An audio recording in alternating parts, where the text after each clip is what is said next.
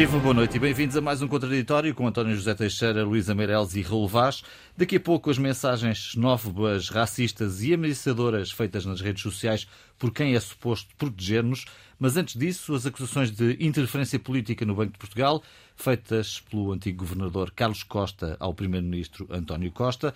Essas acusações estão no livro O Governador, lançado esta semana. Segundo Carlos Costa, o primeiro-ministro queria defender a posição de Isabel dos Santos no BIC.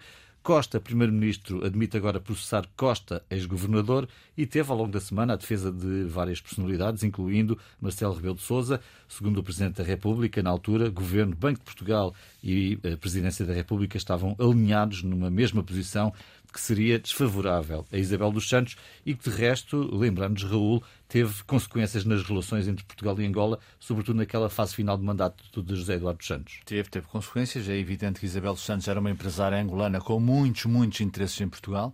Uh, Portugal precisou muito dinheiro nessa altura, não só angolano, mas dinheiro uh, de outras proveniências, investimento estrangeiro. Uh, Isabel dos Santos era também filha do presidente na altura José Eduardo Santos, e é evidente que esse choque de titãs causou uh, um, um deslaçamento nas relações entre Portugal e Angola. Essas relações, deixa-me dizer-te, são importantes eh, em qualquer circunstância. Uh, são dois países que têm um relacionamento cultural, linguístico, económico, social, e é evidente que o dinheiro de Angola faz falta a Portugal e o dinheiro de Portugal faz falta a Angola. Uhum. Sejamos claros sobre isso. É evidente que Portugal eh, atravessou na primeira, na primeira, eh, nos 20 anos, nos últimos 20 anos, eh, seríssimas dificuldades no seu sistema financeiro.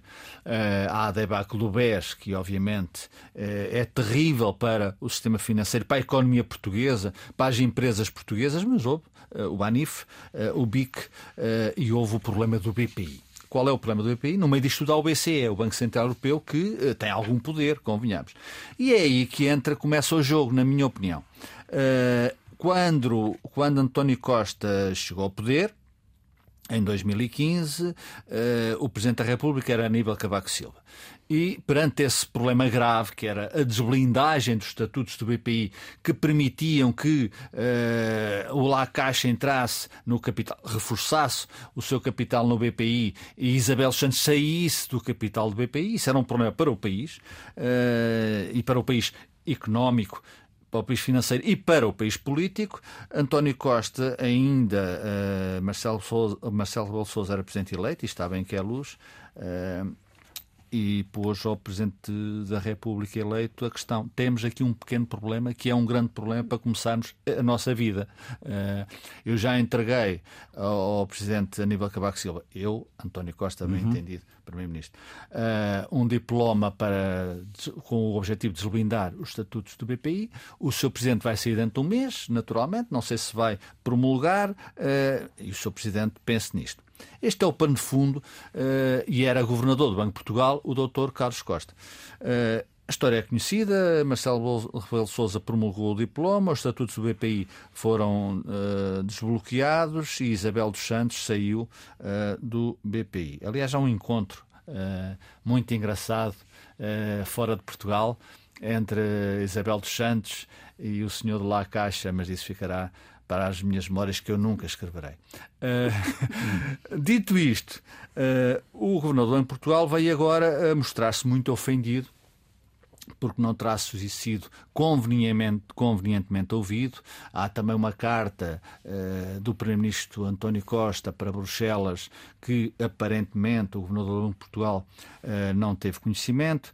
Portanto, há aqui influências e interferências fora do circuito normal. Admito que tenham existido. Era também, na altura, Ministro das Finanças, o Dr. Uh, Mário Centeno, que tinha sido chumbado pelo então Governador do Banco de Portugal uh, para o Gabinete de Estudos do Banco de Portugal. Uh, e julgo que, aliás, Mário Centeno tinha ficado em primeiro lugar. Portanto, há aqui um partido segundo, segundo, segundo, segundo lugar. Segundo lugar. Mas pronto, foi chumbado uh, hum. e provavelmente sem nenhuma explicação. E criou-se um clima. Que o primeiro não foi nomeado. Sim, mas não, mas ele diz que chumbaram todos. No livro Exato. ele diz que chumbaram pois, todos, é. porque nenhum tinha qualidades de liderança de equipas. Pronto, veio-se, veio-se provavelmente a, veio-se provar, a, a provar que isso era de facto uma evidência. Que isso era Passa a ironia. Passa a ironia. E então? Uh, há aqui, é preciso dizê-lo, Uh, na minha opinião, com certeza, um choque de, de, personalidades e de personagens, quer dizer, e portanto, agora, passado dois anos, o, o, o, o Dr. Carlos Costa foi nomeado por, pelo Primeiro-Ministro José Sócrates, foi reconduzido para o Primeiro-Ministro Pedro Passos Coelho e, e foi afastado, entre aspas, pelo Primeiro-Ministro António Costa. E nunca a relação foi boa, isso era, era público e notório. Qual é, eh, onde é que eu quero chegar? Eu não gosto eh, não gosto de, de revanches, não gosto de duelos, sejam eles quais forem, na praça pública, sobretudo, sobretudo quando estas pessoas têm responsabilidades, estando ou não estando no cargo. E, portanto, eu acho que aqui, quando uh, o Dr. Costa decide uh, declarar ao, ao, Luís Rosa, fazer declarar estas, estas, uh, estes todos choques e intervenções, esquece de uma coisa, que há instituições. Eh, como disse, aliás, o professor Mário Centeno, agora governador do Banco de Portugal, nós temos que preservar as instituições estando nelas ou deixando de estar nelas. E eu até diria antes de estar nelas, se tivermos essa, essa relevância e essa responsabilidade pública. E ambos, tanto Mário Centeno como António Costa, como Carlos Costa, mesmo depois do governador de Portugal, tem essa. O que é que está aqui em causa? Está aqui em causa, aliás, no livro apresentado, uh, em que uh, o Dr. Marcos Mendes e outras pessoas que falaram dizem que uh, não foram preservadas e que o Primeiro-Ministro António Costa interferiu neste processo, ultrapassando as suas competências e a separação de poderes. Eu penso que era muito difícil na altura afastar de uma vez, e este também é um ponto, na minha opinião, com alguma relevância, afastar de uma vez Isabel dos Santos uh, do BPI, do BIC e de outras coisas. Era muito difícil, se não impossível. E aí está a declaração de Marcelo Belo Souza a dizer nós fizemos o que era devido fazer, mas fizemos aquilo que nasquelas circunstâncias se podia fazer para não afetar definitivamente uma relação entre os dois Estados. Uh, só para terminar, João, depois também vi que na apresentação do livro, aliás, é que Francisco Assis diz que ia e depois não foi, uh, devia ter ido, ou, ou, devia ter dito que não ia uh, logo, tendo livro ou não tendo, tendo lido ou não o livro, e não se, vai, não se diz que vai apresentar um livro sem ler um livro, acho eu. Esteve mal Francisco Assis. Uh, para concluir, vi, vi a direita que detesta Marcelo Belo Souza que obviamente há muito tempo quer matar António Costa, matar politicamente bem entendido, reunida uh, à volta de Carlos Costa. Eu diria que não é um bom ponto de encontro.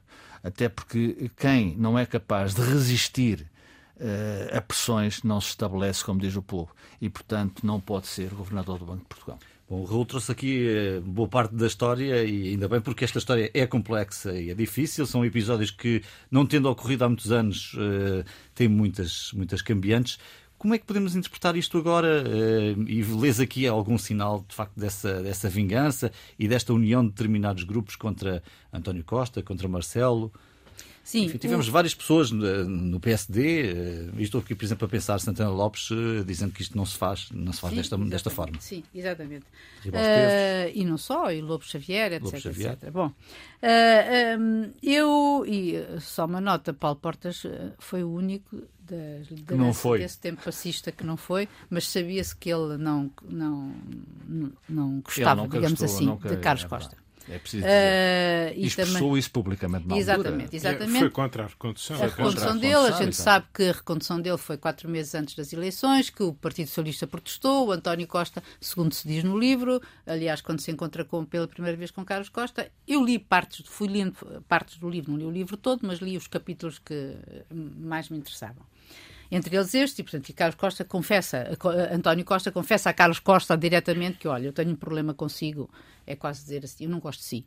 Acho hum. que fosse, o senhor foi nomeado uh, contra a opinião do, do, principal partido da oposição, etc. Não interessa.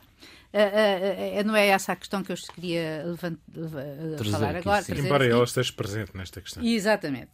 mas digamos que continuar aquilo que disse o Raul, que traçou efetivamente a história, e, e só lembrando uma coisa que efetivamente nesses tempos era muito difícil, eu lembro muito bem de quando o, novo governo da Geringonça toma posse, uh, de uma intervenção de, de António Costa e Centeno, Uh, dizendo-se dizendo muito surpresos com a situação que encontraram na banca, que não foi aquela que lhe tinha sido transmitida, meaning Banif, que era o problema do Banif, que depois vem a ser engolido pelo Santander, diga-se passagem, mas pelos vistos com o acordo do governador.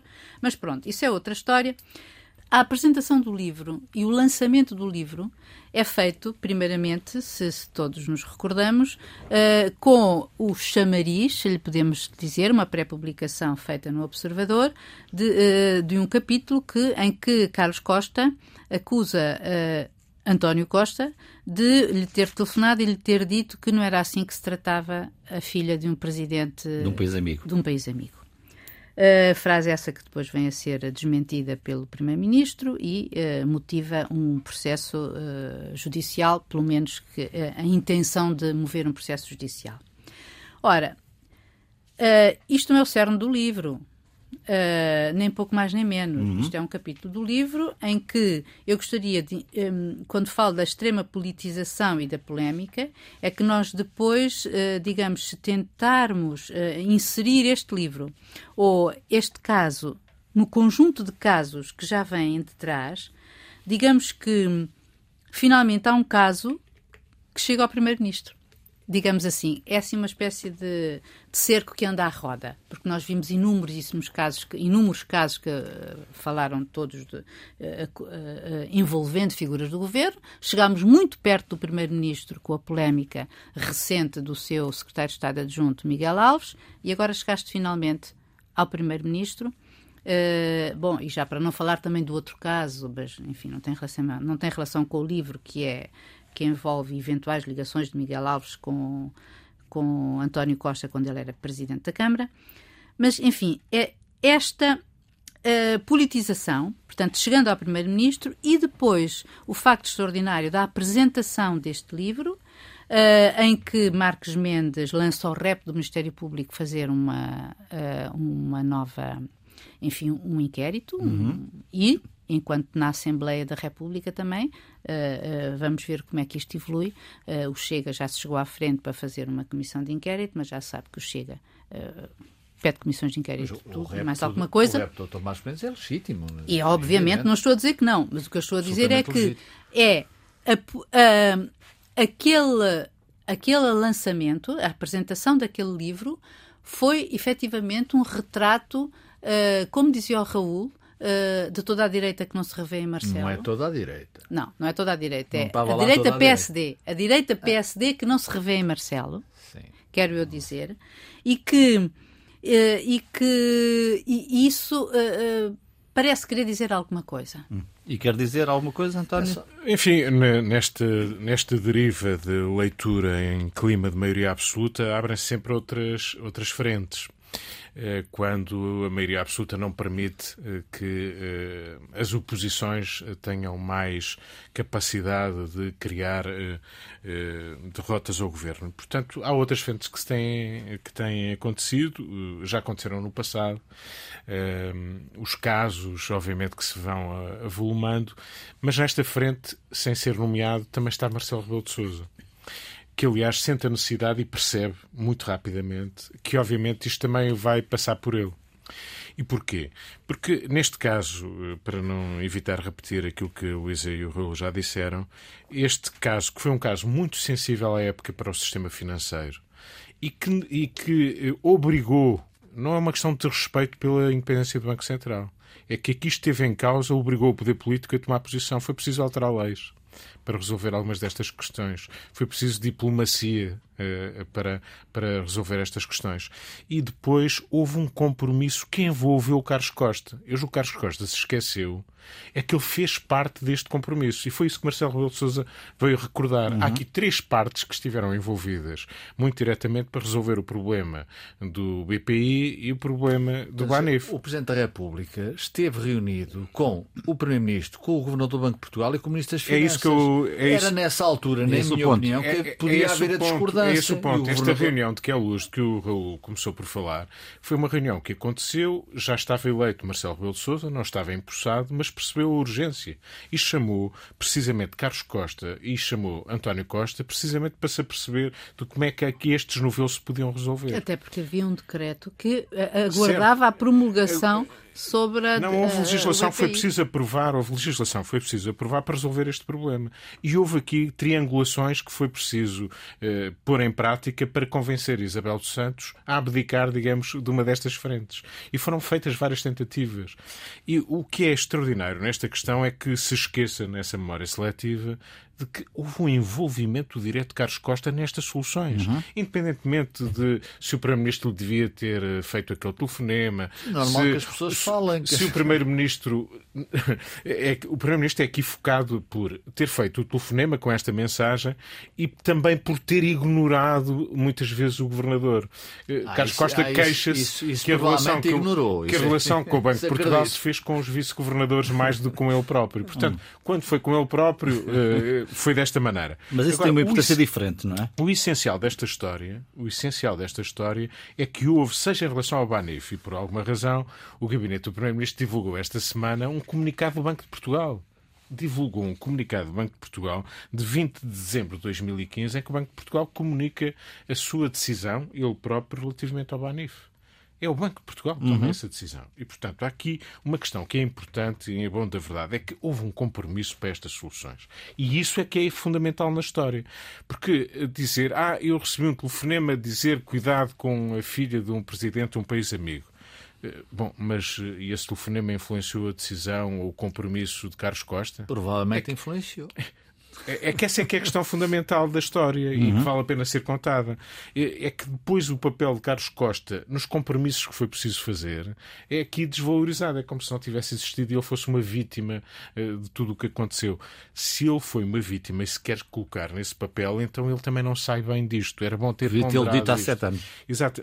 Já não é só isso. É que uh, naquele tempo ele tomou decisões. Foram decisões importantes. Contaram com o contributo dele.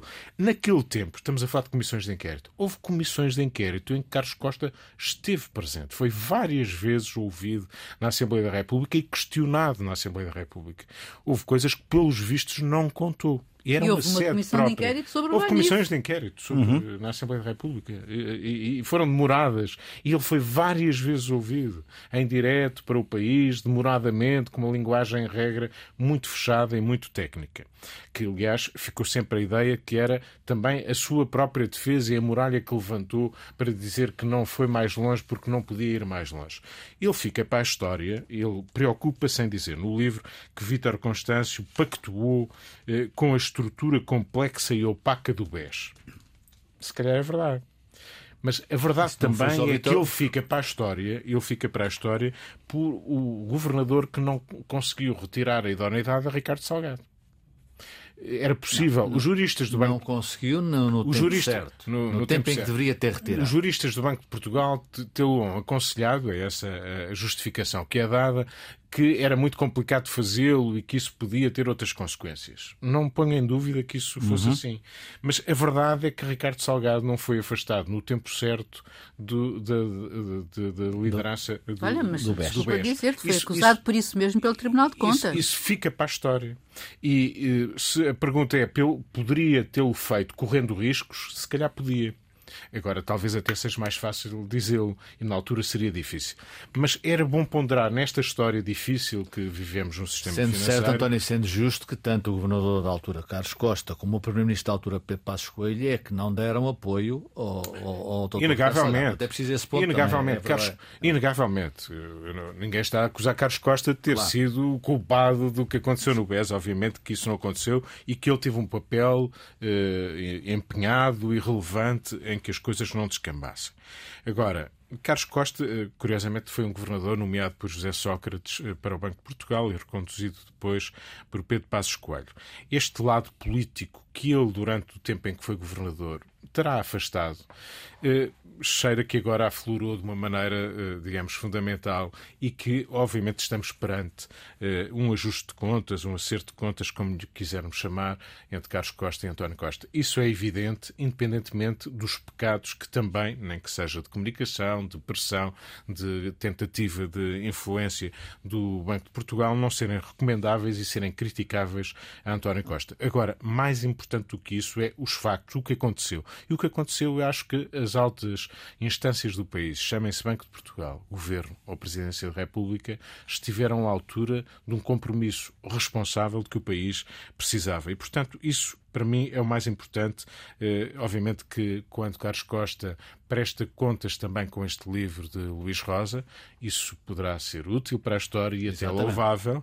Eh, não gosto que ele justifique esta prestação de contas eh, comparando-se o ex-presidente Jorge Sampaio e, e também a Cavaco Silva. Não estava no mesmo plano. Vamos saber como está o trânsito neste final de sexta-feira. Até já.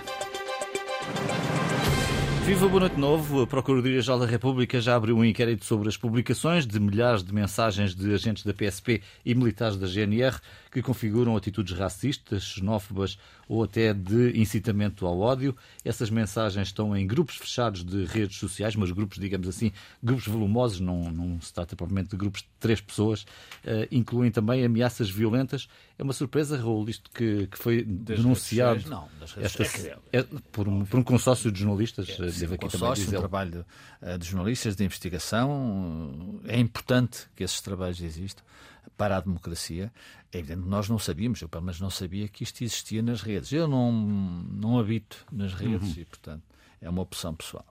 Uh, em relação a este caso, eu acho que o primeiro que se tem que dizer é separar o trigo do joio, ou seja, aquela ideia de que todos os polícias, eh, pode haver essa ideia na opinião pública, que todos os polícias estão envolvidos nestas manobras, não é verdade. Isto é um grupo, obviamente, eh, que se relaciona nas redes sociais e que tem eh, esses, esses diálogos são absolutamente uh, tenebrosos. tenebrosos Estamos não a falar mesmo assim de mais de 500 pessoas. Sim, claro, são mais de 500 pessoas. Portanto, é, tem, tem, tem volume, tem importância e é preciso atuar e estar de pestana aberta. Agora, é evidente não vou aqui coisas que se sabe que andam nas redes sociais e que, que nós todos temos acesso, são absolutamente uh, inqualificáveis, tenebrosas e que matam uma sociedade. Matam uma sociedade. É evidente que uh, há polícias bons, ou seja, e são claramente a esmagadora, a esmagadora maioria Uh, é importante também dizer que o ministro, na minha opinião, José Luís Carneiro, esteve bem perante esta, esta situação, abriu um inquérito, uh, procurou acalmar os ânimos e isso é o primeiro passo que deve dar um responsável uh, utilizando as ferramentas que tem ao seu dispor. Uh, agora, isto tem um caldo também com alguma relevância, que é preciso que uma sociedade de hoje uh, olhe para uh, não só para estes fenómenos que estão em construção, existem, existem por todo o mundo, mas para as condições em que as profissões se exercem. Esta é uma profissão de risco, é uma profissão com muita importância para uma sociedade democrática e, portanto, os salários, estou a falar de salários, coisas muito simples, é preciso que isto tenha, tenha sido tido em consideração. Hum. É evidente que há o aspecto político, e esse nós já sabemos, aí não há novidade nenhuma. Uh, o, o, o, Chega de André Ventura uh, alimenta, estimula uh, estas circunstâncias, está a fazer, a construir uma central sindical que naturalmente terá nestes polícias, em alguns professores, pessoas que são classes descontentes da sociedade, poderão ter alguma capacidade de, de captação desses, desses profissionais. Agora, eu acho que eh, ouvi que só o Chega é que lhes fala. E isso é muito importante.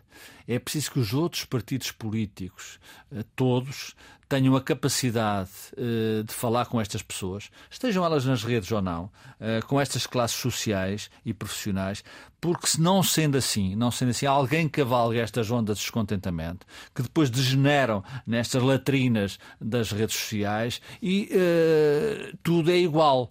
Uh, e isso não pode ser. É urgente, já vamos, ainda, julgo que ainda se vai a tempo, mas já se devia ter feito isso, que partidos responsáveis, estando no poder e na oposição, particularmente com assento parlamentar, uh, com essa responsabilidade pública, política e social, comece a falar com estas pessoas. Porque é a única arma que existe, é a única arma que existe porque as redes sociais não têm absolutamente controle, nem vão ter controle. Veja-se o que é Mas que é um bocado estranho que os próprios serviços da, do Estado, digamos assim, não saibam isto tenha que ser revelado por um consórcio de jornalistas. Sim, claro, há esse, tem, tem esse lado certeza, também. Não? É? Há esse pormenor, há esse pormenor mas eu, é, com certeza. Mas eu não acho, sinceramente, é, é importante esse pormenor, mas não é. Não é o decisivo. Não é de forma alguma o decisivo. Isto foi conhecido pelo trabalho deste consórcio de jornalistas. É bom que se calhar se não houvesse esses consórcios jornalistas, ainda, ainda não se sabia do que está a acontecer. Agora é preciso que as ferramentas políticas uh, eleitas e responsáveis peguem neste problema a sério e não deixem só não deixem só para terminar, nas mãos do troglodita de serviço, André Ventura, este problema. Porque aí ele uh, respira, uh, cavalga, alimenta-se e faz o seu caminho. Isso é muito mau para uma sociedade democrática. Luísa, o que é que achas que deve ser sublinhado em relação a este caso? Olha, isto tem uma dimensão muito importante, esta que o Raul referiu, e depois tem uma outra dimensão social, não menos importante, e que acho que é, eh, a mim pessoalmente me apavora. Digamos que, não sendo politicamente correta, se eu fosse uh, negra, indiana, amarela, vermelha, ou seja, o que fosse o tom da minha cor de pele, eu teria medo, e mulher, uh, teria medo pela minha integridade física ou pela minha vida, em, em, enfim, em, em extremo, uh, se estivesse envolvida numa situação complicada e, e fosse para uma esquadra. Eu bem sei que, obviamente. Há que polícias os, bons, Luís. Que os 591. E são a maioria. Que os 591 em 40 mil é, são muito exatamente. poucos. Mas, é uma célula perigosa, uh, mas é uma célula. Mas o, o, o azar é quando tu. Uh, apanhas a célula. Apanhas, exato. É verdade. Uh, exato. É quando tu cais no 100%. Um, e isto, portanto, este é aquele lado social que uh, aqueles dois uh, comentários, uh, documentários que nós, reportagens que eu vi na SIC, não é? Vi e, e terá, muita gente terá visto, uh, não pode deixar de se horrorizar perante aquilo que uh, depois sindicalistas de serviço, e lembro-me que, aliás, tal como se diz na reportagem, há 18 uh, eh, sindicatos. sindicatos da Polícia e da Guarda.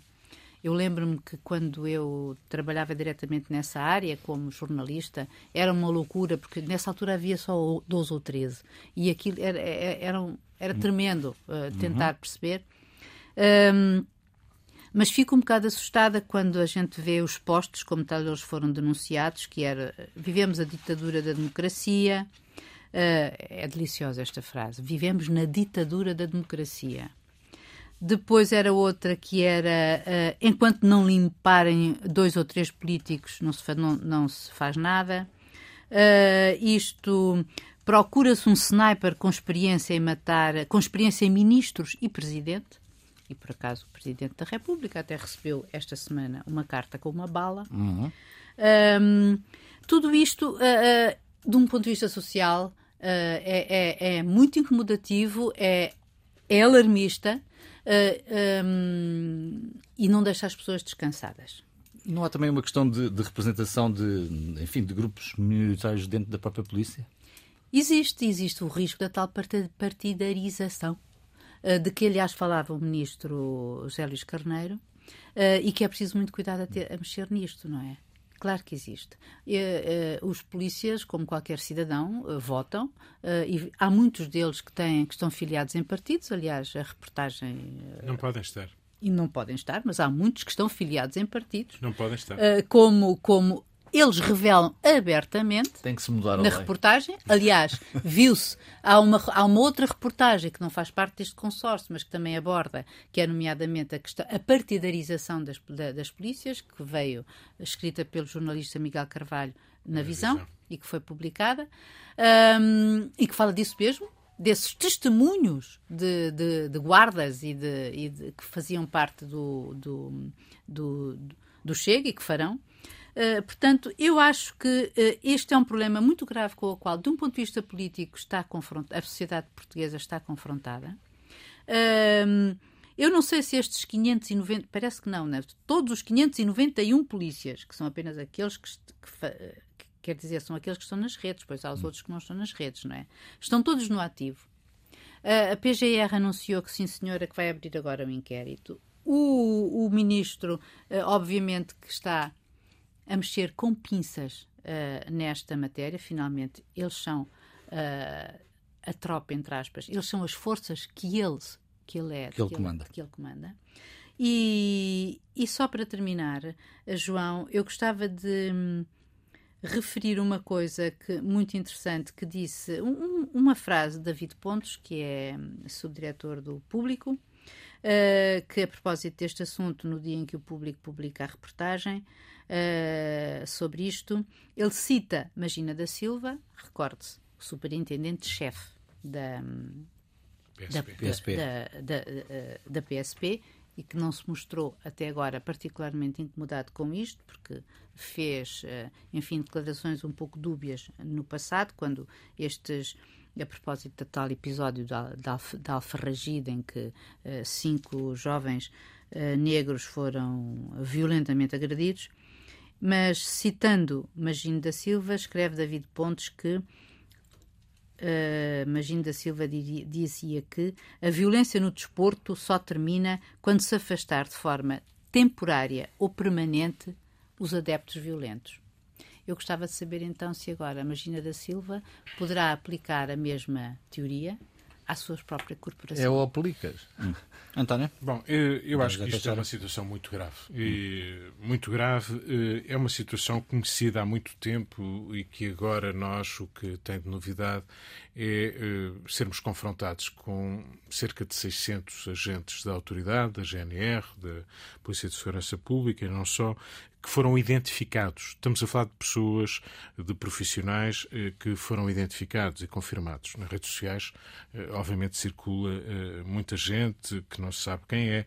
Estamos a falar de uma amostra, não quer dizer que sejam apenas estes, mas estes foram identificados.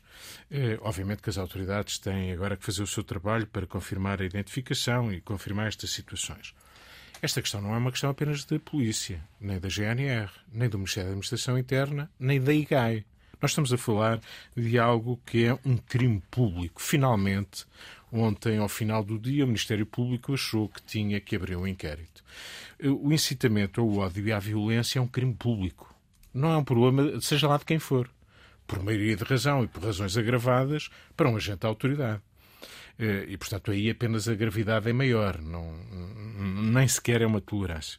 A PSP, para pegar apenas nessa, nesta corporação, tem por missão assegurar a legalidade democrática, garantir a segurança interna e os direitos dos cidadãos. Se nós tivermos polícias que eles próprios são instigadores do desrespeito dos direitos dos cidadãos e da legalidade democrática, obviamente não precisamos destes polícias. E a questão é bastante simples. Comprovando-se estes crimes públicos, eles têm que ser punidos. E, obviamente, que há profissionais que não têm condições para continuar a desempenhar estas funções, a usar uma arma e, eh, digamos, a funcionar não para nos garantir a nossa segurança e os nossos direitos, mas para atentar contra os nossos direitos e contra a nossa segurança. Isso não pode acontecer. Há muito que sabemos que houve infiltrações no movimento zero, no, na, na, forças extremistas, isso já era conhecido, já se sabia que nas redes sociais, nomeadamente em relação ao Chega, havia havia militâncias eh, que são proibidas. Eh, a lei dos partidos proíbe eh, de forma categórica a filiação de militares, agentes militarizados, agentes de serviços e das forças de segurança. A lei dos partidos políticos o proíbe e os estatutos e os regulamentos disciplinares das forças de segurança impõem um dever de isenção, impedem o exercício de atividade política ou partidária. Portanto, isto é suficiente para podermos separar o trigo do joio apoio. O que vimos até agora foi que eh, as corporações eh, aplicaram algumas penas disciplinares, muito poucas. Uhum. Eh, Seis muito poucas. Há, Houve, há notícia nos últimos quatro anos de duas expulsões. É a notícia que existe, 36 processos disciplinares. Isto é muito pouco para a gravidade do que aqui está em causa. E eu talvez devesse ter começado por aí. Eu acho que sucessivos governos, não é apenas este, não foi apenas o anterior, nem os outros, têm descurado as condições de trabalho e de remuneratórios das forças de segurança. Isso explica estas mensagens. Deixa-me continuar. Este é um ponto. Deixa-me só sim, concluir sim. esta parte. Sucessivos governos o têm feito, têm descurado as condições de trabalho e as remunerações destes agentes da autoridade. Eles têm limitações à sua liberdade, uhum. limitações eh, nos seus direitos políticos, nomeadamente estes que eu acabei de referir, de terem atividade política, de se uhum. filiarem uhum. em partidos, que é algo que qualquer cidadão tem. Eh, se tem estas limitações, isto também é uma razão acrescida, tendo em conta as suas responsabilidades, de serem uh, uh, bem tratados, bem remunerados e terem boas condições de trabalho. Isso não Exatamente. acontece. E isso devia, aliás, se acontecesse, ser até impeditivo de uma limitação maior nos seus direitos. Uhum. Uma limitação de se manifestarem publicamente contra o poder político. É algo que eu tenho muita dificuldade em perceber que um agente da autoridade se manifeste contra o poder político, seja ele qual for, em democracia, obviamente. Uh, enfim, a ditadura, Também a situação não é apenas da polícia, seria, todo, seria, todos nós. Uh, mas isto é inadmissível isto é público e notório. Isto implica a justiça portuguesa e as autoridades. O, o, Ministério da Administração Interna fez o que tinha a fazer, obviamente que fez bem, mas isto é uma de, de uma enorme gravidade. Imaginarem 40 mil que já detectamos eh, cerca de 600 uh, eh, eh, agentes da autoridade que se comportam desta forma violenta e, e nada civilizada é uma preocupação enorme. O que fica por dizer? É só acrescentar, uh, neste tema das, uhum. das, polícias e da segurança, o CDS faz falta, uh, porque saiu, isto ficou nas mãos uh, do, é do, Chega e há uma diferença enorme. É verdade. neste tema, o CDS faz falta. Fica por dizer uma coisa que já sabemos, mas que eu quero aqui dizer com clareza. Não compreendo, acho gravíssimo, que o Ministério Público tenha constituído arguída a Presidente da Câmara de Matosinhos, Luísa Salgueiro, eu sei que a notícia não é nova, uh, por ter nomeado o seu chefe de gabinete, um chefe de gabinete, ou uma chefe de gabinete. É um direito que lhe assiste uh, escolher quem quer escolher. Sem concurso público. Se, não, não a é preciso, era essa. Exatamente. Portanto, não é preciso concurso público. Há aqui um, um, uma contradição que eu não compreendo. Uh, não há Luísa Salgueiro está... para chefes de gabinete. Para chefes, não, não existe na lei. Pronto. Ponto final, linha abaixo, e não deve existir, na minha opinião. Está com o termo de identidade e residência. O PST Porto veio logo aproveitar para pedir admissão Luísa Salgueiro da presidência da Associação Nacional de Municípios. Isto é absolutamente lamentável e é preciso, de uma vez por todas, começar a perceber o que é a separação de poderes. Uhum. Eu acho muito bem, mas é preciso exercer e perceber o que é a separação de poderes. Para terminar, uma nota, João. O G20 teve reunido, houve um encontro importante uh, o primeiro encontro presencial entre Biden e Xi Jinping enquanto presidentes da China e dos Estados Unidos. Uh, já em outrora se encontraram pessoalmente uh, enquanto vice-presidentes. Isto é bom.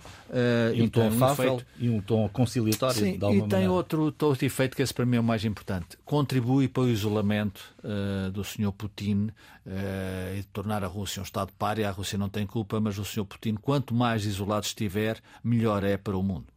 Luísa, o que fica por dizer? Uh, hoje, uh, uh, nesta.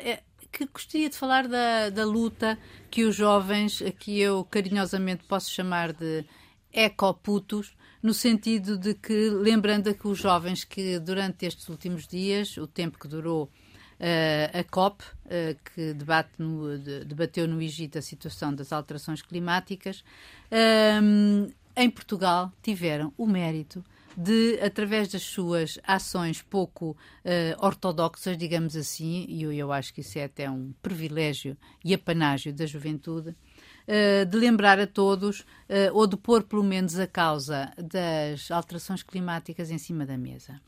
Uh, é verdade que eles são uh, muito entusiastas, ainda bem que são, porque são, são, têm, têm, essa, têm essa idade, e é, e, é, é, e é nestas idades, e nós vemos os líderes que têm 17, 18 anos, uh, 20. Uh, acho muito bem que lutem por aquilo que eles consideram que é o futuro, e é, é o futuro deles. Uh, a situação na Terra, uh, como vai estar em termos de alterações climáticas. Uh, é evidente que fazem eh, têm erros, fazem eh, ou não fazem propostas ou fazem propostas irrealistas. Eh, acho isso não é isso para mim não é o fundamental. O fundamental mesmo é que eles têm que pôr e põem a questão das alterações climáticas em cima da mesa. E recordo E só... mostram que não estão assim tão afastados da política como se pinta. Exatamente, exatamente. Eles até tiveram aulas de desobediência civil, que tem muita graça. Mas, mas bom, e são politizados, ou seja, eles pelo menos são politizados neste aspecto, portanto, quando no momento em que se acusa aos jovens não de se interessarem por política. Eles interessam-se pelas coisas que lhes interessam. E esta é uma questão crucial da vida. E era isso que eu queria lembrar, é que uh, na COP há, uh, o segundo, eles dizem, os cientistas, é? um, o aumento de 1,5 graus Celsius um, na, na, na, Terra, na temperatura da, da, da, da temperatura da atmosfera na Terra, é uma, é, não é negociável, é um limite não negociável, porque é, é uma espécie de condição para manter as pessoas vivas. Ora, segundo os relatórios da ONU, se as coisas continuarem encaminhadas, incluindo com os cortes que os governos, aparentemente, ou os Estados não querem fazer, o mundo vai para um aquecimento médio no final do século de 2,4 a 2,6 graus Celsius. Muito preocupante, de facto, essa, essa situação. António, o que fica por dizer? Uh, fica por dizer que o Qatar é, é um país eh, pouco recomendável quando se fala de direitos cívicos, de democracia, de civilização. Eh, trata a homossexualidade como doença mental, não respeita os direitos das mulheres, de respeito aos imigrantes, faz, eh, tem trabalho forçado, como se demonstrou na construção dos Estados do Mundial. Nós estamos no fim de semana do começo do Mundial de Futebol do Qatar e é este o país em que ele vai ocorrer. Foi-lhe atribuída em 2010. Eh, hoje, alguns dos que foram cúmplices nessa atribuição eh, mostram algum arrependimento. E ontem assistimos eh, o Presidente da República, no jogo particular da seleção portuguesa, que teve lugar em Alvalade, dizer duas coisas. Uma, o Qatar não, não respeita os direitos humanos. É criticável. E a seguir disse, mas esqueçamos isso e passou ao comentário do jogo de futebol. Eu julgo que lhe faltou ali uma palavra, mas não esqueçamos isso. Uhum. E, e, e, assim deveria ter passado à frente. Acho que o Presidente da República esteve bem a criticar o Qatar, não esteve bem a desvalorizar a sua própria crítica e, em função dela, deviam, não apenas ele, mas também os mais altos dignatários políticos portugueses eh, evitar de ir ao Qatar legitimar este Estado que é pouco respeitável. Coisa que não irá acontecer, porque de Sousa Eu acho que jogo. a equipa portuguesa e todas as outras devem disputar eh, é. com maior desportivismo este Mundial, mas fica mal os dirigentes eh, políticos mundiais e os portugueses pactuar com este país que desrespeita os direitos humanos. Ficamos por aqui esta semana. O Contraditório regressa na próxima sexta-feira com um novo episódio. Bom fim de semana e boa semana.